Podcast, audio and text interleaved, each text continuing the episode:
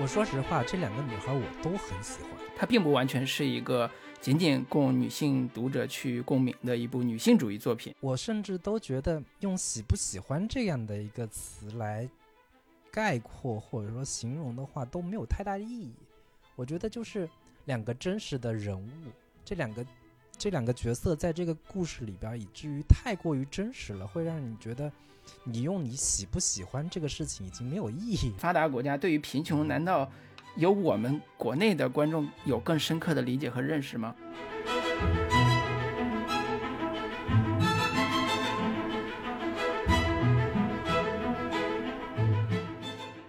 ？Hello，大家好。Hello，大家好，这这里里是准风乐坛，我是老朱。我是老林。我们继续跟大家聊一期最新的影视作品。那上期的话题是老卢带来的这个韩国的黑帮电影，男性向的。嗯，然后这期我给大家带来的一个话题是这个相对偏女性向的啊。我个人对于女性情谊或者说是百合大法、塑料姐妹情这样的一些话题比较感兴趣，所以给大家得带来的这一期要聊的主题是《我的天才女友》这部剧。对，这嗯部剧也是。呃，最近刚刚放出了第二季的资源，然后口碑上也是非常好，第一季的一个这个口碑也非常的好，所以我们准准备来聊一下这个我的天才女友。翘首以盼的第二季出来之后，啊、我也是看了，现在看了五集吧，还有三集没看完。对，嗯第二季的作品，我是刚看完了第一季，对对，刚趁着火热的这个观影经验，所以不用嗯担心说，呃，有没有看完，或者是这个片子只看了第一季，就就不听了，没关系，我们也是是并没有完全看完。对，或者说你你完全没看过的话，我觉得你可以听一下这期节目，然后听完之后再决定说要不要拿过来看一看。拉姆拉布勒斯四部曲这个四本在国内都已经出版了，然后并且销量也都非常不错，也算是全球范围内的一部畅销书。非常神奇的就是这部小说的作者叫艾琳娜·费兰特，然后他是一个非常神秘的一个作者，他已经是算是誉满全球的一个作家了，但是他的一个真实身份，他的一个就是人物的背景吧，都非常的稀少，基本上嗯。很少这个能够披露在媒体上，所以嗯。也为这本小说这个蒙上了一层神秘的面纱。因为这个作家在九十年代发表作品之后一直没露面嘛，所以《那不勒斯四部嗯。曲》出来的时候，很多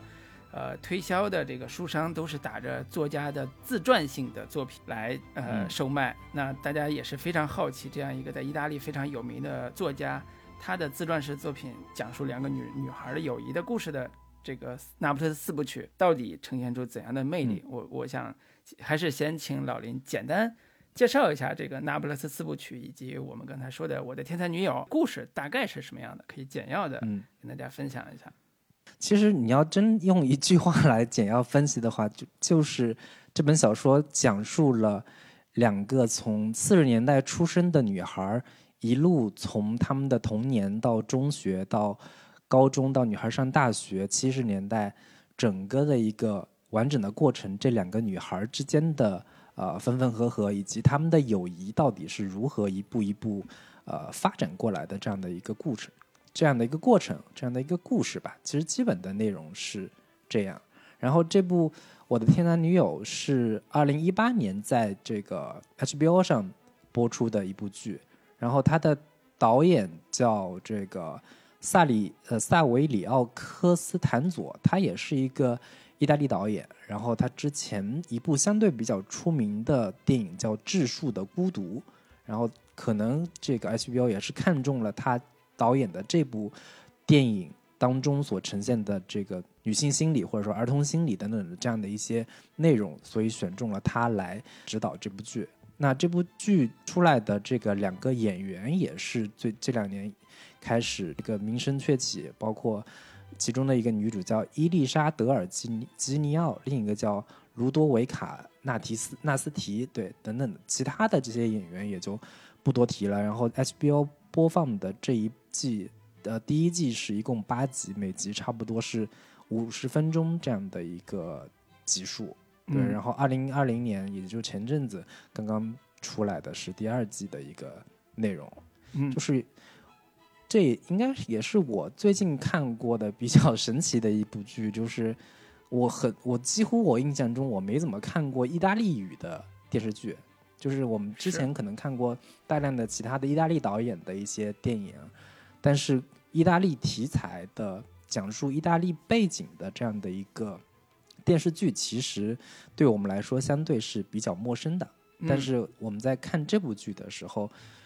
就像很多豆瓣网友所说的，它唤起了我们很多的一些共通的经验。明明是看的两个同样都是这个意大利女孩的一个成长过程，但是竟然唤起了我们自己的一些童年往事，或者说啊，就是女性之间的那种情谊的过往的历史。甚至很多人说看这个《我的天才女友》，让他想起了说类似于我们国产剧或者说国产电影里边，比如说。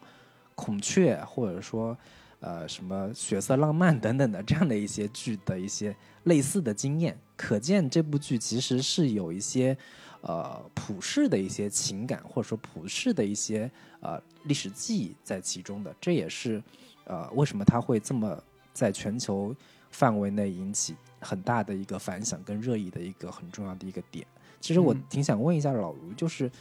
你对于这部剧，或者说你刚接触到这部剧的时候，刚看完的时候，会有一个什么样的观感？其实我最早，呃，当这个《那不勒斯四部曲》我的天才女友第一本出来的时候，它已经成为了一个畅销书，或者说成为了某种话题性的作品。我一开始其实是提不起太大的兴趣的，就是甭管你吹的多厉害或者多怎么样，就是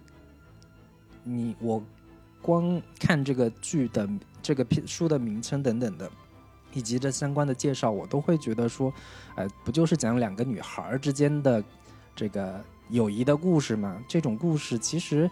引不起我太大兴趣，或者说我很难想象这个它有多精彩，或者说它有多能够吸引我的一些点。就是如果不是我这一次把这本这个这个剧全都看完的话，我可能还是我保持这样的一个。呃，观感或者说还是保持这样的一个偏见吧，我可能不是很很很对这种题材或者很对这种故事能够提起兴趣。我不知道老卢你是一个什么样的观感呢？嗯，我是在二零一八年就出来不久就把第一季就呃全看完，然后书也买了的，但书其实没有看，然后最近又把第二季看了一半儿，嗯。好多人说这是一部能够吸引女性观看，而且让女性有特别深的共鸣的一部作品。但是我看的时候，我其实觉得这部作品是非常打动我，而且能让我有共鸣的作品。我作为男性，我也非常有共鸣。嗯，所以我觉得一开始在我潜意识里边对他贴的某一种女性主义的标签，可以不用那么狭隘的理解它了。就是它并不完全是一个。仅仅供女性读者去共鸣的一部女性主义作品。举个例子来说，里边有非常呃独特的一个他们小时候的生长环境，是那不勒斯的一个小镇。这个小镇其实是嗯呃一个非常穷困的一个边缘的市区边缘的一个小镇，然后旁边有一条铁路能够呃开过他们的家乡。这个小镇上从小他们生活的环境就是相对比较贫困，父母甚至会使用暴力对孩子打孩子。然后小镇的一群小孩儿也是在暴力的环境中环境中逐步成长起来的。这俩女孩也是在这个环境里边，呃，一步一步长大。然后甚至他们在小学的时候还面临辍学的命运，就是父母不太愿意让给钱让他们继续上学了。可能我想象中的意大利，或者是看这部剧的国外的观众，对“贫穷”二字早已忘了它的本来的样子。就是我觉得国外的很多，比如发达国家，对于贫穷，难道？有我们国内的观众有更深刻的理解和认识吗？或者有更直观的理理解和认识吗？会喜欢这里边的贫穷的故事吗？因为这故事讲的是意大利四十年代开始的一个故事，战后嘛的故事。因为大家都知道，二战对意大利的创伤，甚至对整个欧洲的创伤是非常大的，所以他们在重建之前有非常长的时间是过着非常穷困的日子的。这个感受，我们在早年我们看意大利的新现实主义电影，比如说偷自行车的人呐。然后维维尔托蒂啊这种电影里边都能感受到那个当时意大利的战后的那种贫穷的状况，然后这个电影在现在时间点上有这么大的国际影响力，我在想它是不是因为展示了一种小镇贫穷的现状，或者说他在小镇贫穷和女性主题之间找到了一个更好的呃结合方式，让读者感受到女性在这样一个困境之下的成长的困难。然后这这个是我非常好奇跟有意思，就是对我来讲，贫穷是我触发我对原始经验、对我成长里边原始经验和对于中国本土的经验的一个非常重要的钥匙。然后这个钥匙可能对我来讲已经大过了女性主题了，它非常真切的让我感受到，呃，家庭的贫穷和社会的贫穷给成长带来的创伤和伤害。当然，两个女孩的友谊也是我在看的时候非常，呃。有探险性的感受，就是有一种揭秘式的感受，就是我不了解女孩的成长中，她要经过那么多幽微的心思和黑暗的一面。这俩女孩是非常好的朋友，但是她们的友谊又非常的复杂，呃，甚至可以叫黑暗。那这种关系里边有非常强大的文，在我看来是文学性的张力，让我欲罢不能，让我投入其中，让我感受到人性复杂那一面。这也是这个作品在观赏的时候给我带来的独特的呃生命体验或者人生体验，这是我看的时候最喜欢的那个元素，所以我我我我是从这个角度来来一方面想国外的观众能不能理解到贫穷本身，能不能理解到这里边的贫穷本质，我是能理解的，但是我不太理解他们喜欢的点是不是 这个，但是我可能理解说他们对于女性的某些主题的表达是更喜欢的，比如说。关于贫穷辍学，关于婚姻的选择，关于这个所谓通过婚姻改变命运的这种选择，是不是？嗯，是不是他国外观众更更喜欢这个？我这个我不确定，我只是觉得他可能暗合了某种女性思潮。对，这是我自己的感受了。我不知道老林，你你你看完之后跟我有什么不一样的地方？对我，因为我在看这个剧之前，或者说看这小说之前，我在想说，不就是一个意大利版的《七月与安生》嘛？这种故事有什么可看的？或者说这种故事对我这个吸引力不大呀？但是我在看完之后，我确定说，他这个故事远比《七月与安生》无论是呃广度，或者说深度，以及整个的。呃，对于历史历史话题以及史诗感的这些营造，远远要比《七月与安生》所触及的内容要更丰富。毕竟《七月与安生》如果没有那个电影版的话，它仅仅只是一个非常粗浅的一个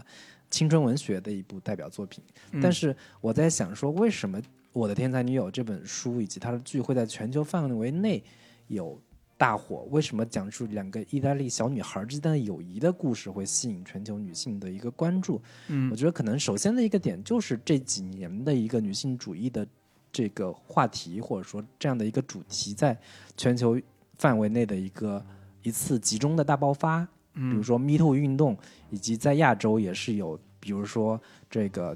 八二年生的金智英等等的这样的一些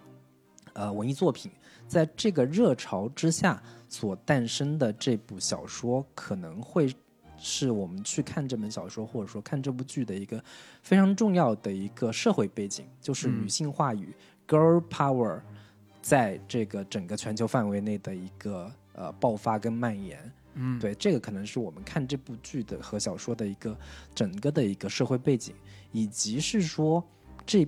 部剧或者说这部小说当中所展现的生活。对于全球观众其实是有一定的嗯共鸣的，就像我刚刚说的，就是呃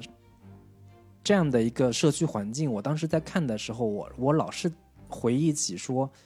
可能跟很多人的童年记忆是有这个重合点的。就像刚才所说的这个孔雀之类的故事、血色浪漫之类的故事，或者说与青春有关的日子这样的一些青春故事。可能在这部剧里面都有相类似的一个点，就是每个人在成长过程当中，尤其是对于中国观众来说，我们从尤其是八零年代八零后这样的一批生人，我们的童年环境所看到的筒子楼的这样的一个环境，或者说很多东北工业区里边的这种这个铁西区等等的这样的一些呃环境，其实跟这部剧里边所呈现的。这个生所生活的一些环境，其实是有很大的一个呃共通点的。这个我觉得是非常有意思的一个点。另一个点就是说，我会觉得这部剧本身的一个史诗感，会给这部剧加很多的分。就如果仅仅只是一个集中在两个小女孩之间，她们如何啊内心的小心思呀，她们的友谊如何从。这个关系时好时坏等等这样的一些点，可能会相对比较窄一些，但是这部剧本身是有非常强烈的一个史诗感的。这种史诗感是这两个女孩她们的一个呃成长过程，伴随着她们友谊的这样的一个历程，是跟随着意大利当时那个时期的一个历史背景所展开的。他们一九四四年生人，正好是二战刚刚结束的那个时期，以及意大利五十年代。他们的天主教民主党开始统治，以及在那个时期，共产党跟社会党都会被打压，以及到到了五五八年到六三年之间，意大利的经济开始高速发展。在这个时期，呃，主角呃，他呃其中的那个利拉他们家的这个小鞋店开始慢慢开始起步，这样的一个过程正好是对应着。五八年到六三年，意大利开始经济腾飞的这样的一个时期，以及等等的这在这样的一个过程当中，呃，从一个那不勒斯的一个小镇当中，不同阶级的人开始分化，这样的一些主题，在这个故事当中，会让整个的剧的一个气质跟氛围会有非常强烈的那种史诗感，很像是那种教父呀，或者说很多的类似的这样的一些剧里面。呃，通过两个女孩的成长过程，带出了整个意大利的一个社会发展或者说历史发展的一个状况。这个是我觉得是另一个非常重要的一个点，以及另外一个我觉得很重要的点就是，它这个这部剧当中所呈现的，嗯，女性跟男性之间的一个。对抗过程，或者说女性跟男性之间两种性别的差异所导致的一个女孩在成长过程当中所经历的很多，可能是男性未必是有意识的一个压迫，或者说有意识的一个呃对他们的一些欺凌，或者说所对他们所形成的压力，在这部剧里面有非常好的一个呈现，以至于会让很多的女性观众能够在其中看到说，呃，我在成长过程当中也。经历过类似的，呃，也不一定非得说从男性的角度说你如何压迫我，你如何这个欺凌我，但是你呃，就是会让很多女性都有类似的一个感触。然后另一个点就是，呃，这两个女孩之间的这样的一个友谊，其实是还挺让我这一次看到，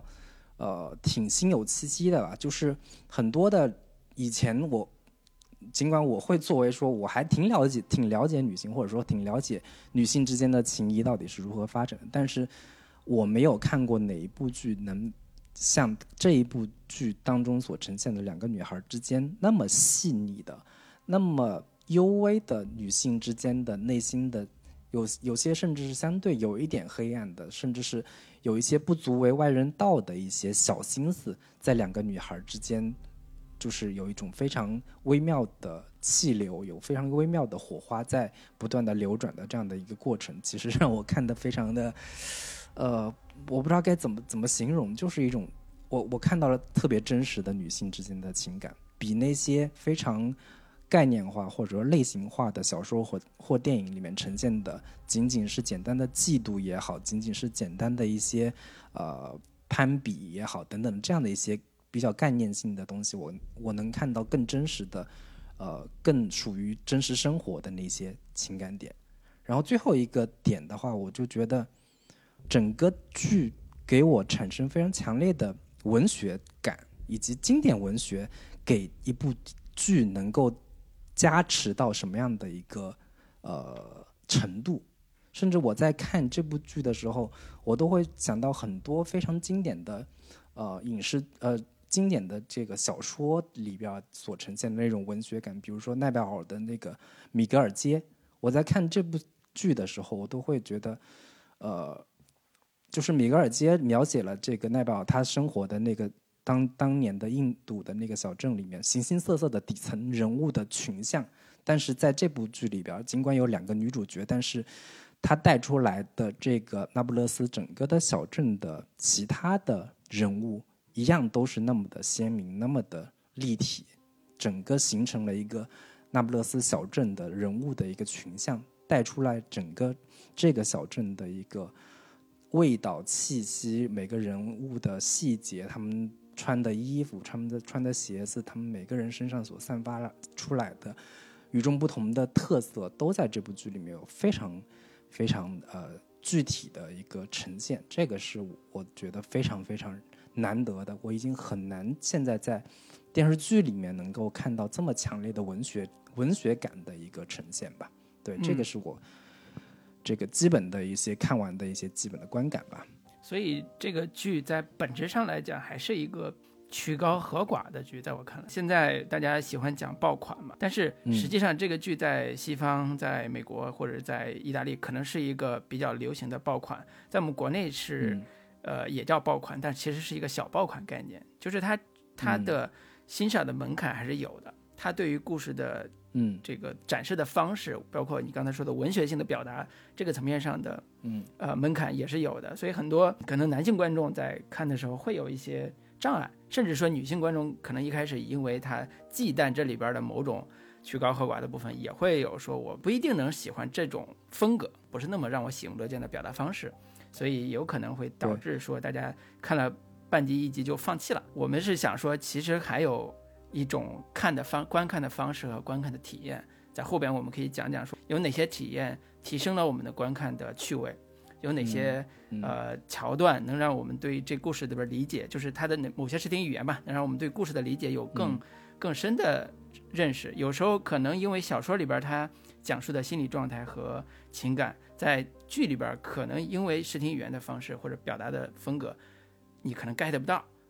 那会影响你对这个故事里边一些情感的理解。我觉得这些都是。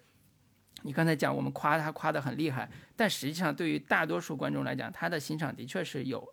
有一些呃曲高和寡的地方的，这个是不得不承认的。我觉得最大的障碍其实是人物太多，人名记不过来。对，这当然是一个非常大的障碍。对，我觉得很多就是观众一看这个剧，首先是意大利语的这个语言就是特别的不熟悉。然后其次是人物这么多，这个是这个男的是谁？这个是谁谁谁谁家的？然后这家这个男的他们家背景到底是干什么？他们是卖水果的，还是卖这个做木匠的，还是做鞋的，还是做这个杂货店的？就是这个杂货店他们家的索拉拉 他们家跟那个这个开这个小酒吧的这两家人，这两个就是两家到底谁是谁？其实我当时看的时候也分了这个挺长的时间。嗯，其实可能 还得拿个笔记一下，说这个到底是谁，然后他们家到底是干什么的。你如果你可能看完第一季，你大概哦能建立起来一个基本的一个概念，就是在这个小镇基本分哪几家，这几个主角经常出现的人物，他们分别对应的是哪些家庭背景，他们家到底是做什么的。这个可能看完一季才能够大概这个建立起来一个基本的。这个概念，其实这个可能会对很多人来说会有一些欣赏的障碍。对对对对，有些读《战争与和平》的人也是同样的感受，就是人名永远记不住，然后名著都喜欢这种调性，是吧？对，就所以，我之前看有一个人，就是有一个脱口秀演员说，我以前看这个俄罗斯文学就特别头疼，说什么弗拉基米尔什么叶卡捷琳娜，对。然后说这个名字怎么那么长？然后就把他名字都换成小翠儿，这个小芳。但是这个就记住了，但是你没法跟别人聊，你跟别人聊《战争与和平》里边这个小翠儿跟小芳怎么怎么着，就就就就就来不动。嗯。所以呢，我们就是总体评价完之后，接下来可以往下讲讲这个故事到底是怎么呈现出来的，在剧这个层面上怎么呈现出来的，也就是从改编的角度，我们可以谈一谈。哪些地方它改出了故事的精髓，以及成为我们重要的看点，成为我们打动我们的那个精彩的部分？那老林，你是看过小说的是吧？我是看了第一部的小说的一半儿，我可以说一下我看小说的过程的一个观感吧。就是说实话，我看这本小说的观感其实是比较糟糕的，就是我现在有点不太能接受这种。类型的小说，就是首先人物确确实繁多啊，我如果没有看过剧之前，我真的是搞搞不明白的。然后另一个问题就在于说，呃，我对于他的叙述方式，或者说我对于这种第一人称的呃讲故事的形态，在他的小说里面呈现出来的，我是有点现在越来越接受无能，就是我会觉得。嗯，它有太大量的心理描写，有太大量的内心活动的一个展现，我会在看的时候会非常的不耐烦，这个是我很真实的一个感受。我在看我的《天才女友》的时候，第一本我在看到一半的时候，我是实在已经看不动了。嗯，就是我看豆瓣的很多评论的时候，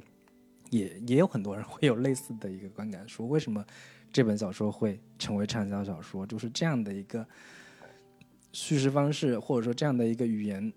形态，似乎就看着特别让人觉得很絮絮叨叨、很大量的这种内心的独白、内心的呈现，会有点太过于私语的那个气息，就是私人化叙事的那个那个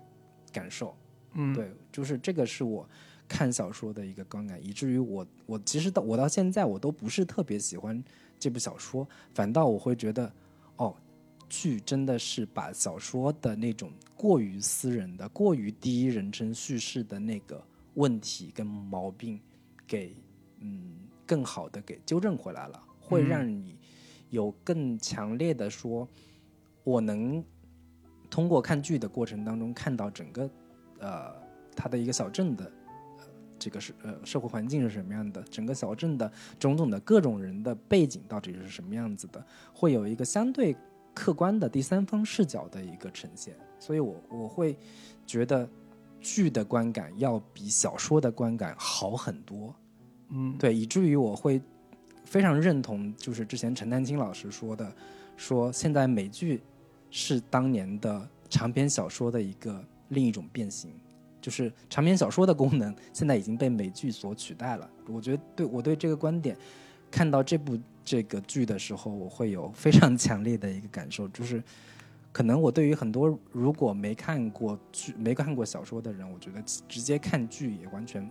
不影响你看小说，不影响你没看过小说这样的一个问题。我是会觉得说剧要比小说拍得更好，对，这是我基本的一个观感。嗯，那其实这个就是一个媒介的问题了，我们对可以直接进入到这个剧拍出来的实际效果嗯和它的特点上来聊一聊嗯我的天才女友的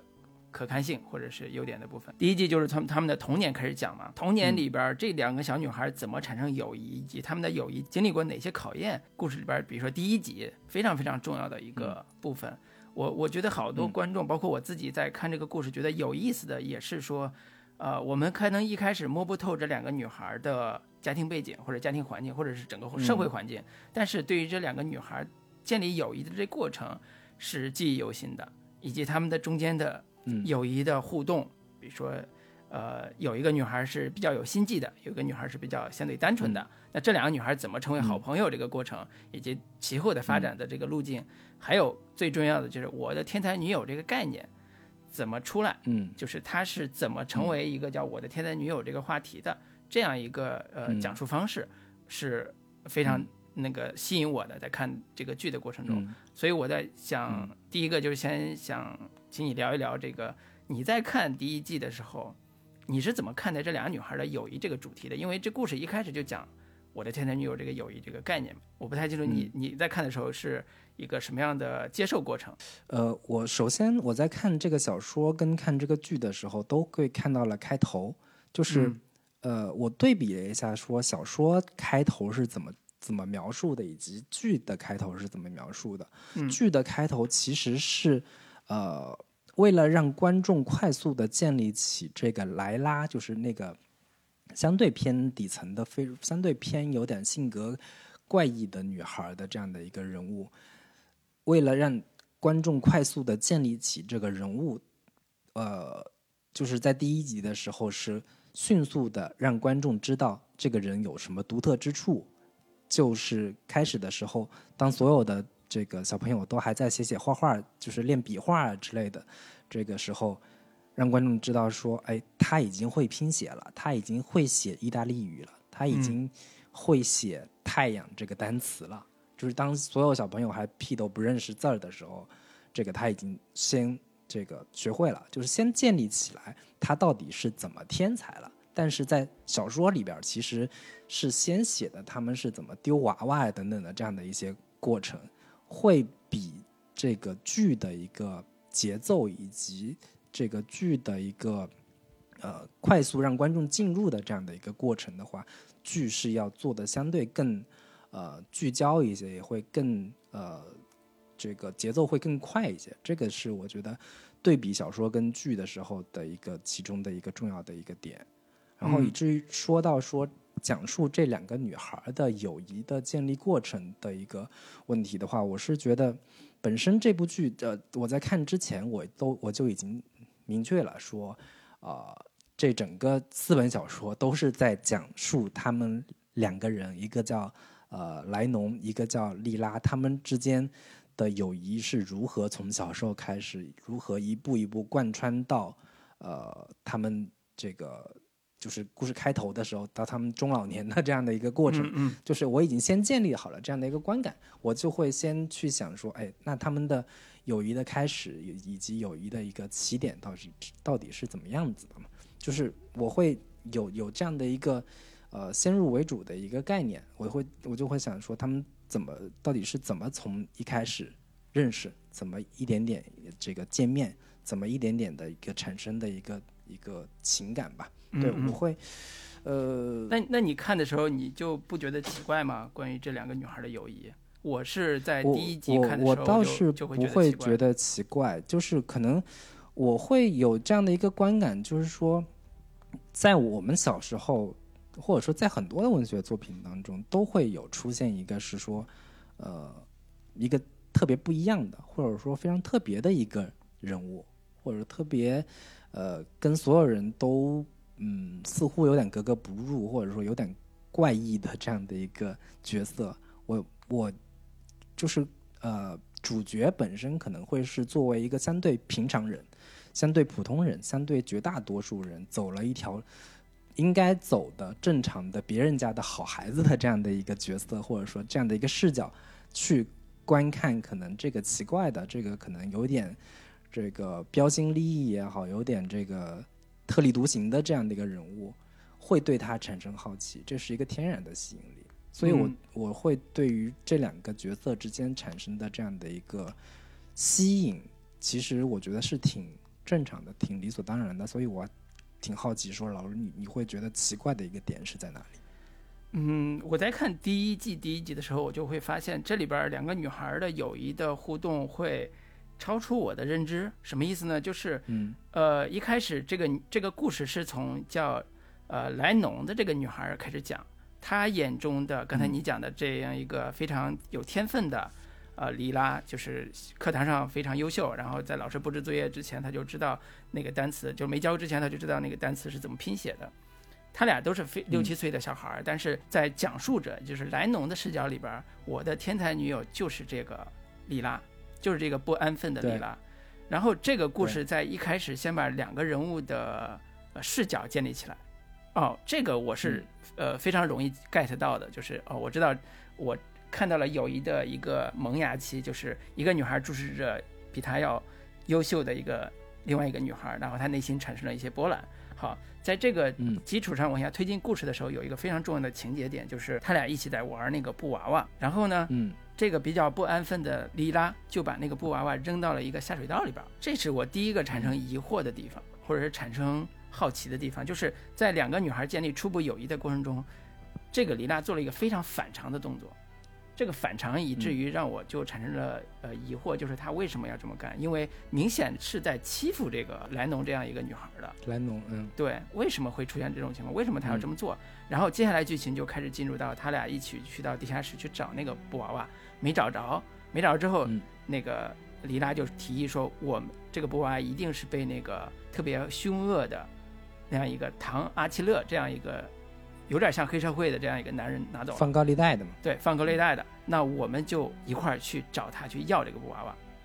他竟然出了这样一个主意，然后带着弱带着弱小的，呃，这个莱农俩人一块儿要去跑他们家门口去敲门去找这样一个放高利贷的有点凶恶的中年男人。找这个男人的时候，他俩都非常的紧张，非常的害怕，因为他们都知道嗯这样一个放高利贷的男人是非常非常凶恶的，刚刚当众打了一个人，然后他们都非常怕他。嗯但是这个女孩儿，呃，莉拉竟然要拉着这个人要去向他讨钱，这段情节对我来讲就是第一个兴奋点，就是之前那个是疑惑点，这是第一个兴奋点，叫他两个小女孩要面临这样一个凶残的男人会出现什么样的结局？这故事里边的第一次他俩牵手就在这个地方出现了，两个女孩面对着危险的境地，一起牵起了手，在门口开始按铃，开始准备迎接一个巨大的挑战。然后对我来讲，这个就是一个非常复杂的一个友谊的建建立过程，因为一方面我不明白这个里拉为什么要这么做，另外一方面也会对他们友谊建立的这个过程产生了极极其浓厚的兴趣，同时也会对嗯呃这个故事的后续的发展产生极大的好奇，就是他们呃一个弱小的莱农这样一个女孩儿，像一个乖乖女，她跟着这样一里拉这样一个这么冒险的、这么有呃不安分的这样一个女孩在一起的时候，他们会出现什么样的故事？这些疑惑、这些呃好奇，都在后边的剧情里边一一解开，甚至说我需要揣摩很久才能想清楚后边他们到底嗯呃心思是什么。刚才我们讲这个故事里边的女孩的友谊，一定不是那种像《七月与安生》那么一眼就看穿的，表面性那么强的，矛盾那么充分的，甚至说在呃译者就是这个书的翻译者在说的时候，他说在意大利文学界四部曲的这个友谊女写这个女性友谊的过程，也是从来没有人达到过的深度。他的友谊可能比嗯爱情更长久，比什么亲情更深刻。就这个描述，在故事的呃前两集就能看出来他的端倪。这些端倪可能对有些观众来讲就是是就是一个障碍，就是你明明可以讲得嗯更清楚一点啊，你明明可以因为回忆体嘛，你可以讲得再清楚一点，嗯说是不是他坑了你，是不是他故意的，对吧？嗯这些这些猜测、这些疑惑都可以在呃电视剧这个范围里边，他可以讲得更清楚一点，但是他没有，创作者没有。小说里边其实也是相对比较隐晦的去写这个情节，他也没有做过多的解释，所以这些都成为这故事一个非常好看，也是非常呃，就像你说的文学性的一个点。然后这个点再往后就成为一个新的推进，就是呃，还有一个情节点也是我印象非常非常深的，就是莱农对莱农跟着里拉一块儿嗯。去海边，因为里拉说对，去看海，对我带你去看海，然后看海的原因是什么？嗯。是因为他俩都要上小学，结果那个黎拉嗯他们家不让他上，然后莱诺他们家让上了，是所以他就想说我嗯们一块儿去看海。但是我看第一遍的时候，我根本就不知道黎拉这个人到底想干啥，他是因为什么原因要带莱诺去看海？但是仔细想了一下说，哦，原来他是想让莱诺一块儿去一个特别远的地方，然后回不来，然后结果回到家之后被他妈打一顿，打完之后可能他这个好朋友也上不了学了。就是这种小嗯。心思，在剧里边儿是不是通过台词来展现的，也不是通过特别呃就是类型化的方式去表达出来的，它都掩嗯。藏在这故事里边儿非常深的情绪之中，甚至说一些非常微妙的视觉语言里边儿。就这个这个丰富性跟这个弹性，在表达他们友谊的过程中的时候，其实对大部分观众来讲是陌生的，对我来讲也是陌生的。对，然后这种这种体验也是极其的柔软且细腻的，然后让我都感受到一种艺术电影的魅力。就是 这虽然是个剧，但是你觉得这里边的情感的深度和表达的细腻，都是艺术电影的最常用的方式。所以这这个是一个非常有意思的一个在影视化过程中它的展现的一个表达的方式。就是他的所有的这些人物情感，或者说很内心的一些活动，其实你在看剧的时候，呃，是需要你揣测的，是需要你动动脑子想一想这到底是怎么回事儿的。我觉得这个是这部剧里非常有魅力的一个地方，就是他不会把所有的情感这么直接的，或者说这么表面的标签性的这个写出来给你看。会告诉你说，哎，这个女孩就是个坏人，或者说这女孩内心很善良。包括我们大部分会带入这个呃莱农这个角色，会觉得说，哎，她肯定是一个好女孩了。但是在你在看的时候，很多很多的一些细节都是需要你去揣测和进一步理解的。包括刚刚老卢提的说，他们要去海边看海。你在我在看第一遍的时候，我确实也会能感受到，但是我相信很多第一次看的观众都会觉得说，哦，这就是两个特别可爱的小女孩，她们一起相约要去海边，要去怎么怎么样，类似于是看这个岩井俊二的这个早年的电影，说两个女孩儿要去。呃，几个孩子一块儿去看烟火，说这个烟火到底是圆的还是扁的等等，会有这样美好的一些情感。但是你再仔细看的时候，第二天，这个莱农回回过回过头来，这个莉拉问他说：“哎呀，你今天你昨天没回来，你是不是这个这次你中学就上不成了？或者说说你这个补习班是你父母就不让你去了等等的，就是你你这时候你会恍然大悟说哦，原来他有这样的一个心思，或者说以及是多年之后这个莱农回忆的时候会发现这个事情似乎不对，或者说。嗯在当年，其实莱农心里已经隐隐隐隐觉得有点不对了，但是并没有戳穿，或者说并没有把这个事情拿出来跟这个莉拉说：“你为什么当时这么坑我？”等等的，就是这个女孩、女性之间她们的这些友谊是掺杂了很多沙子，或者说掺杂了很多看起来像是玻璃玻璃渣子这样的一些东西，但是嗯完全也不妨碍她们之间的一个情感的真挚程度。对，我觉得这个是非常有意思的。对，嗯对，尤其是呃，作为自传体小说，就表面上的自传体小说，最难拍的就是呃回忆的，就是童年的这一部分。为啥呢？因为我觉得童年嗯很多对于故事主线来讲，可能都不是很重要，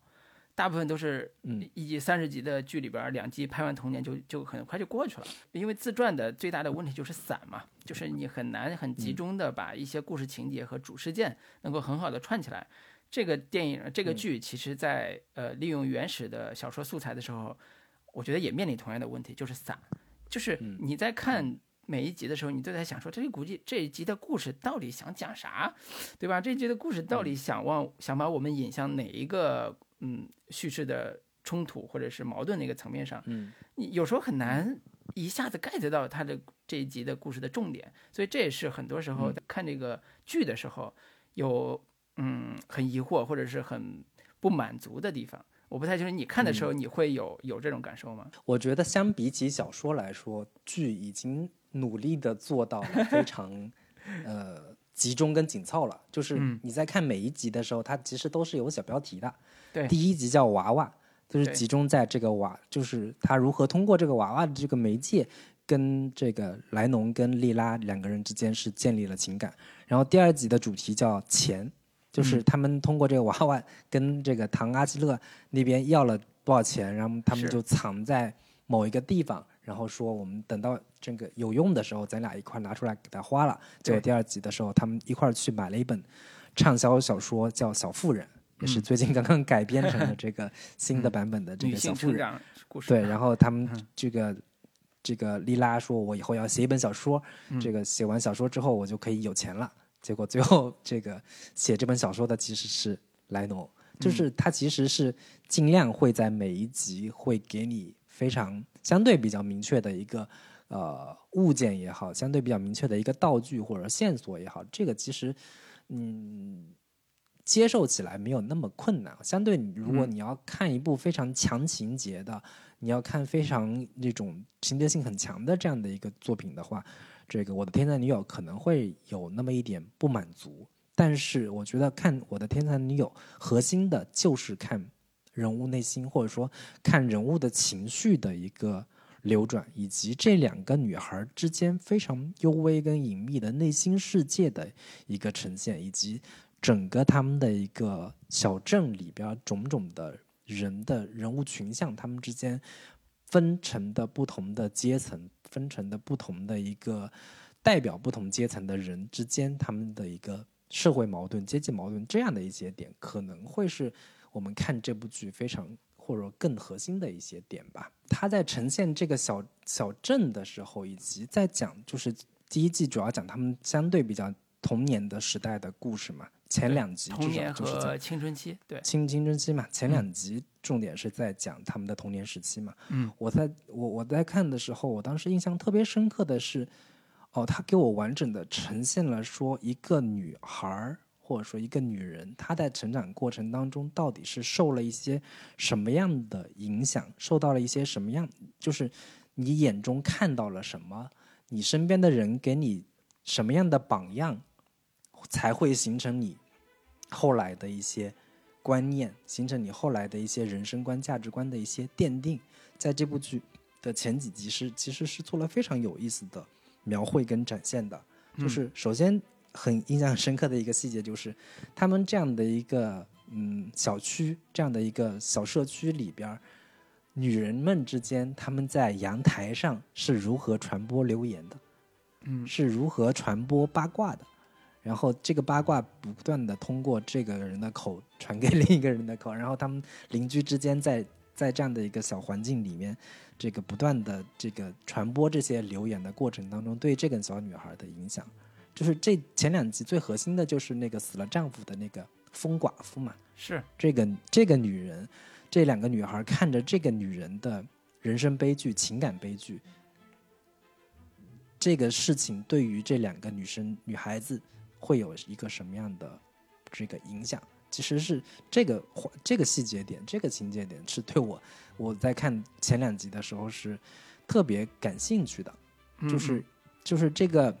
莉拉这个女孩，当所有的这些大人都在传说这个疯女人简直是不像话，这个就是楼上的那个写诗的那个先生这么帮你，然后你你竟然要想把人给给抢过来，你竟然就是动了这样的一个念头，做出这么这个这些奇怪的举动，然后。当这两个女孩看着这两个女人为了一个男人大打出手，然后弄得非常场面非常不好看的时候，他们看在眼里，对他们未来的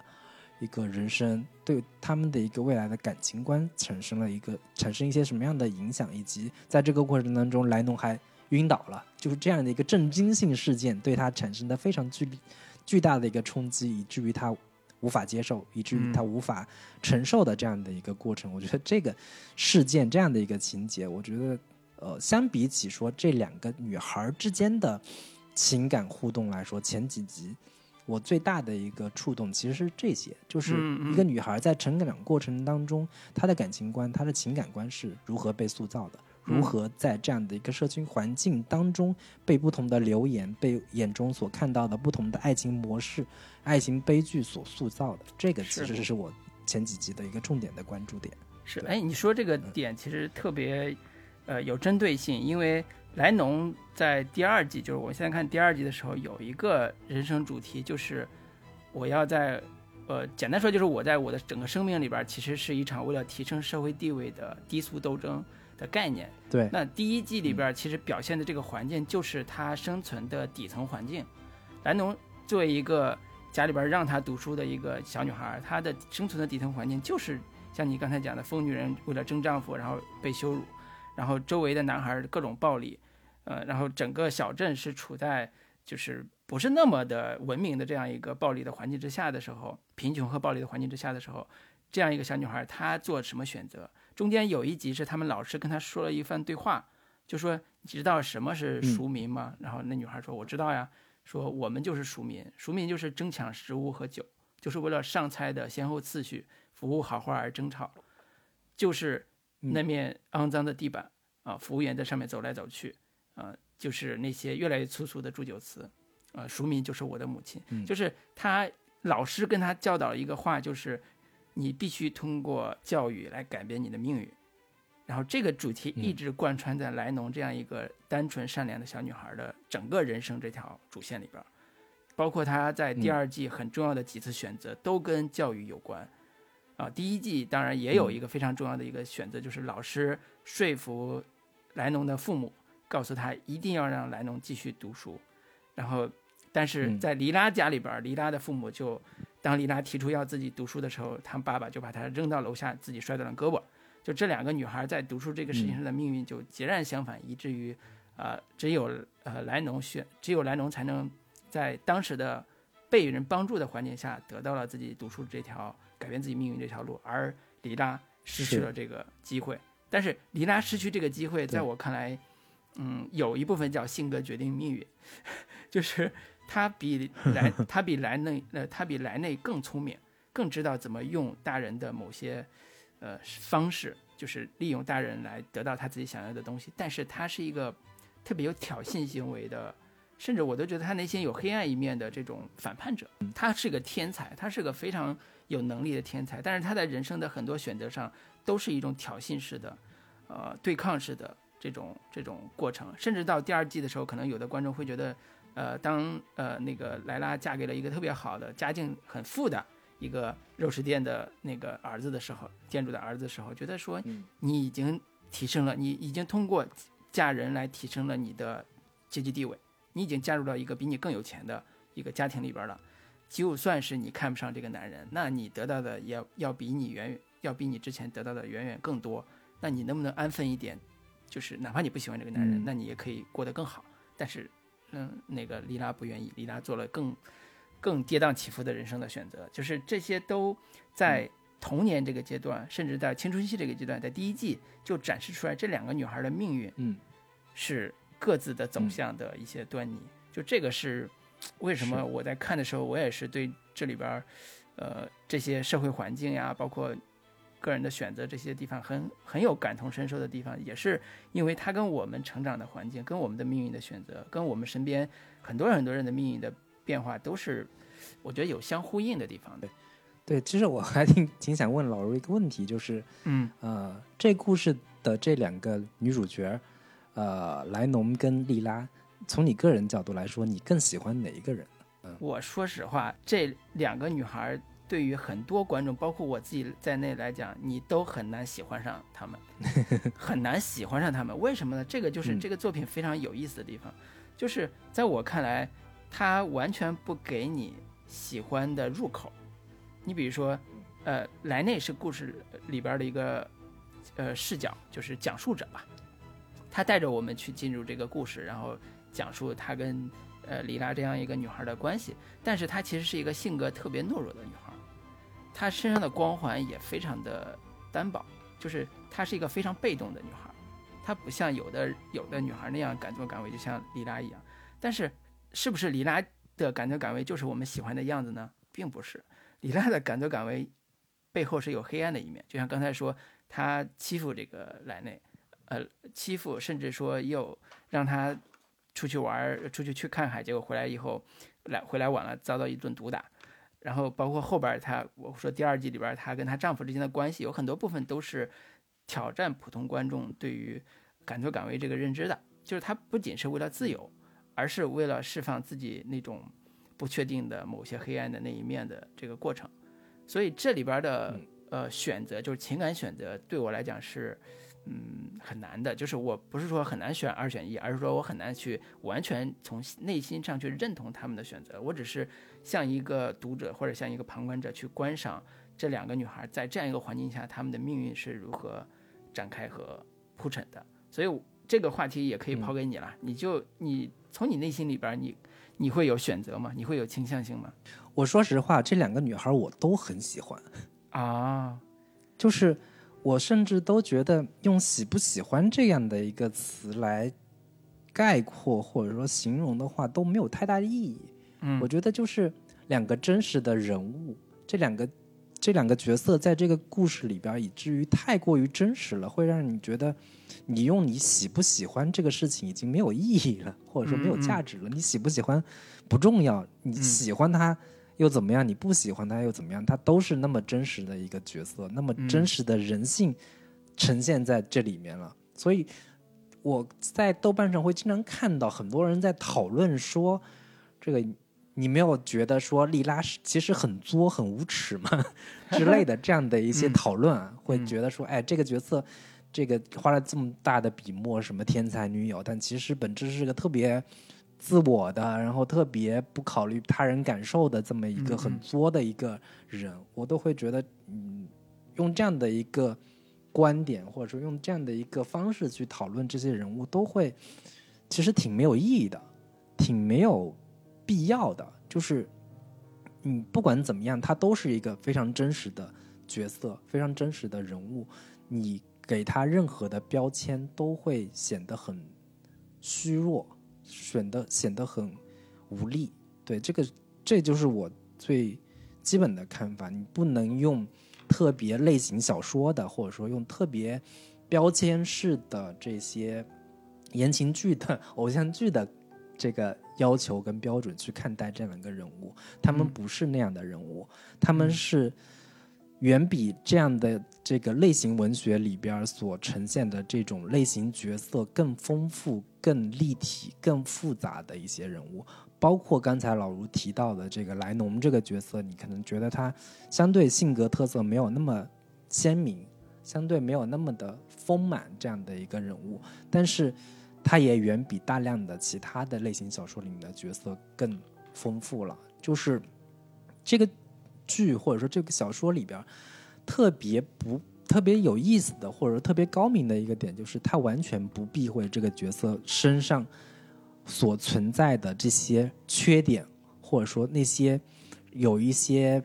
黑暗的、有一些阴暗的这些层面的事情，他完全不避讳的给他描描写跟呈现出来了。比如说，我印象很深刻的是莱农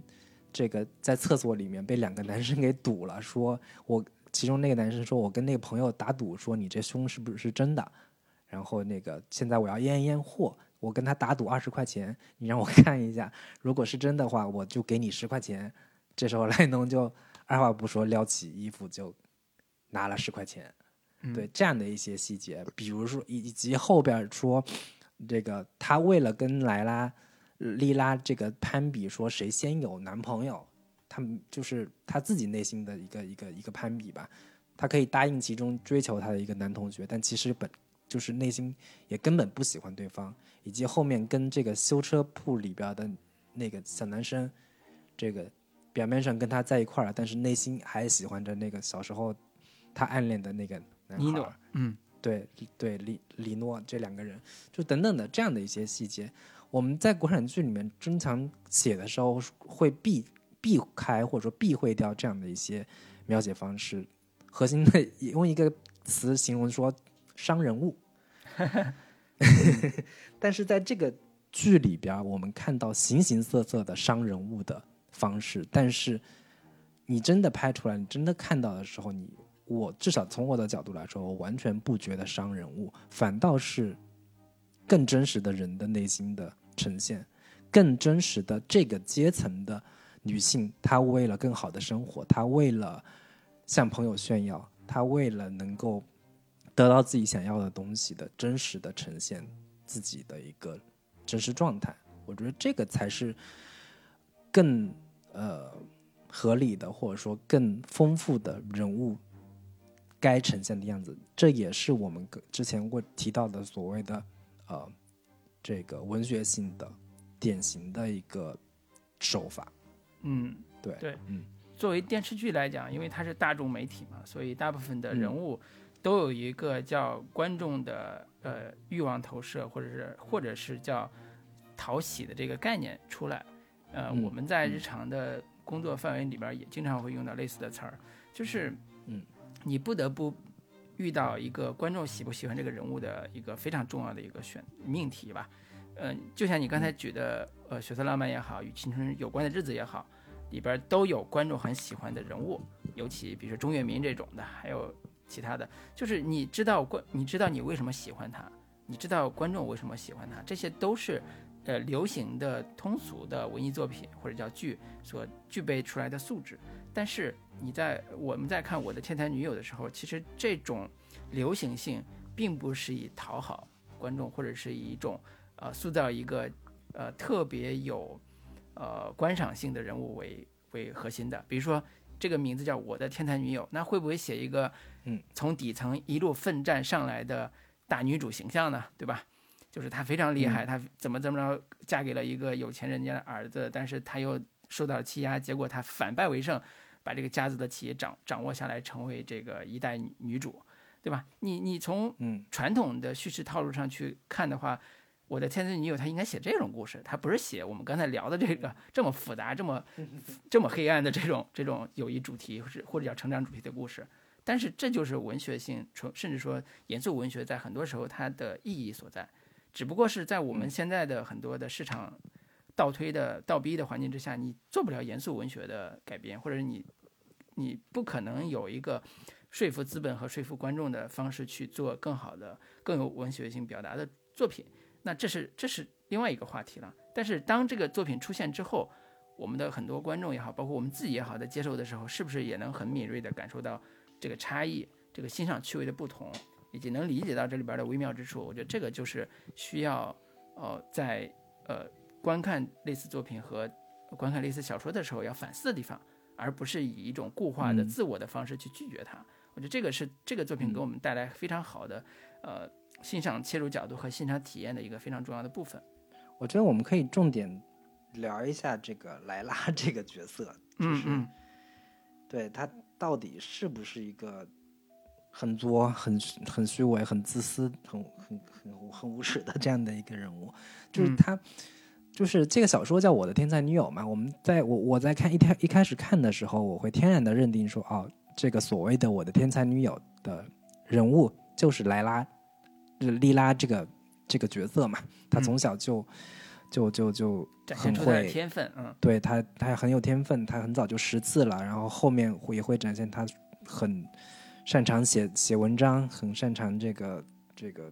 就通过自学可以学习，把拉丁文也学好，把希腊语也学得很好。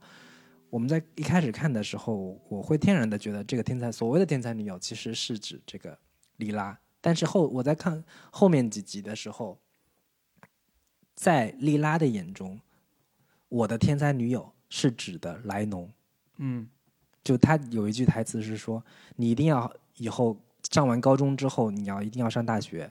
因为你是我我的天才女友。嗯就是在莉拉眼中，能在我身边可以上初中、上高中、上到大学的，就是天才女友。就是这两个人之间，在彼此心目中都是一个天才女友的这样的一个形象。但是无疑，莉拉的人物性格，莉拉的一个身上的锋芒，她的棱角是要更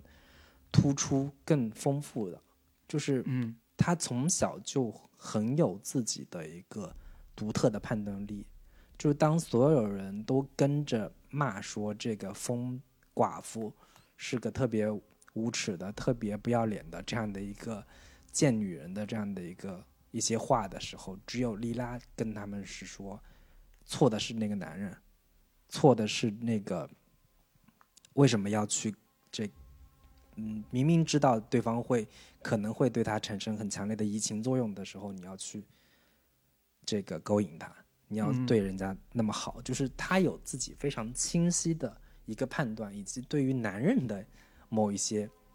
男人想从他身上获得获得什么东西的一个很清晰的一个判断，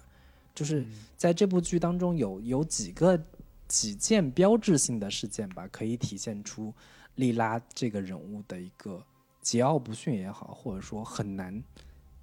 让人轻松掌控，或者说很难让就是让别人轻松的去驾驭它，很难驯服，或者说你你你用一个简单的词来形容，就是一个完全不不不被别人所驯服的这么一个女人。嗯，非常反传统的这样的一个人物形象的一个设置吧。这个不被驯服这个点，在第二季是体现的淋漓尽致。莱拉这个嗯点，为啥呢？就是、嗯呃，第一季的结尾其实是呃莱拉结婚嘛，就是两个两个村里最有钱的两家男人都想要娶她，哎，但是他选择了其中另一家。他选择这个斯凡斯特凡诺这个这个这个男孩儿，就是因为嗯他觉得斯特凡诺跟呃黑帮暴力家族出身的马尔切罗这个暴力分子不同不一样。呃，斯特凡诺是一个嗯。肉食店的那个家庭的出身的一个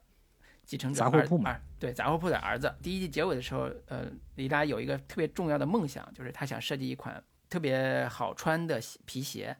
然后这个杂货铺嗯。的继承者、就是斯特凡诺能跟他一起实现人生的梦想，这个是他婚姻和事业的很重要的一个选择，在第一季结尾的时候，然后第二季的一开始，这个梦想就被打碎了，然后他们的蜜月之旅简直是一场就是非常残暴的、非常惨不忍睹的一场一场暴力之旅。为啥呢？因为他发现斯特凡诺悄悄地跟刚才讲的黑道家族、索拉拉家族，呃，串联在一起，呃，因为他们他们嗯的皮鞋计划里边儿竟然依仗了这个索拉拉家族，然后背叛了里拉的最初的那个设计或者是人生梦想。当她意识到被丈夫背叛的时候，那一刻她就决定跟丈夫站在完全不一个阵营，甚至敌对的方式去对待她的新婚之夜，以至于她的新婚之夜像一场强奸戏一样。这个这个过程其实是一个非常呃黑暗的一个对女主来讲，对这个女孩来讲非常黑暗的时刻。然后在这个之后，她也非常明确的去对抗她的丈夫，以至于她的丈夫要打她，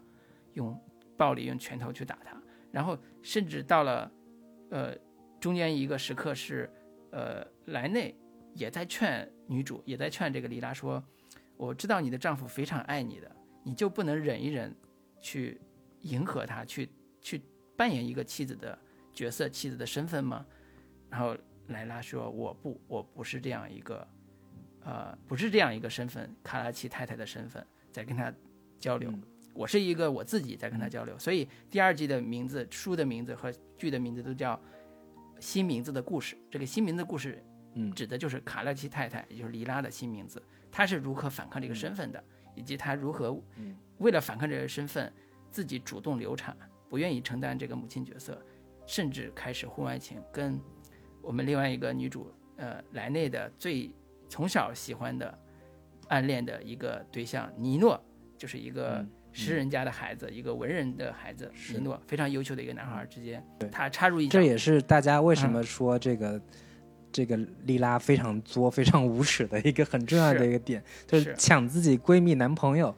这种事情，简直是可忍孰不可忍。对，所以第二季起的最大争议就是莉拉在很多观众心目里边就对等了一个词儿叫婊子。然后里边的女，嗯，另外一个看起来是唯一一个还不错的男孩尼诺，就成为了一个渣男。就是第二季，几乎把所有人，就是这些孩子的形象全毁了，除了这个女主，除了这个呃莱内这样一个莱农这样一个女孩之外，其他人的，但是莱农这个女孩在一开始也有一些让我觉得像现在很多年轻女孩都觉得不可思议的，她跟安东尼奥。这样一个她的男朋友之间的情感的表达方式，也有很多人接受不了的。就是你你会发现这里边有很非常多挑战我们现在，包括现在当下的道德观、价值观的情感或者是情节。呃，甚至有有人用了说婊子和渣男那种方式去形容尼诺和里拉他们的结合的这个这个情节。就这这个是一个非常有意思的一个现象，但是我觉得从文学作品来讲，可能宽容度更高，可能有更多的讨论的空间。但是放到剧这里边，嗯，你没有一个让观众特别特别代入感特别强，而且能够完全站站立场这个角度去看的话，就会 非常的呃有挑战性。在看这个角色的时候，对，所以黎达在第二季的时候，他就变成了一个。就算我有才华，就算我能制作出皮鞋能大卖，就算我可以跟现在的丈夫斯潘蒂诺过更好的生活，但是我依然要挑战这一切，我依然要放弃这一切，我依然要成为一个只做我自己的女孩，只做我自己，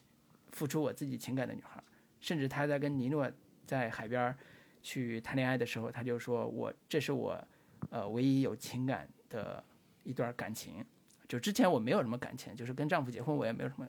爱情的这个戏，爱情的这感觉。但是跟妮子在一起，我有了感情。但是这个时候已经结婚了呀，这时候已经，而且这个男孩又是他的好朋友的最喜欢的那个男孩，对吧？这这这，你你你如果放在狗血剧 来看，就觉得完蛋了，这个友谊简直要完蛋了。但是你看这里边有非常微妙的情感去处理他们内心的这个戏，并不是像我们之前看到的像。小时代也好，或者是某些，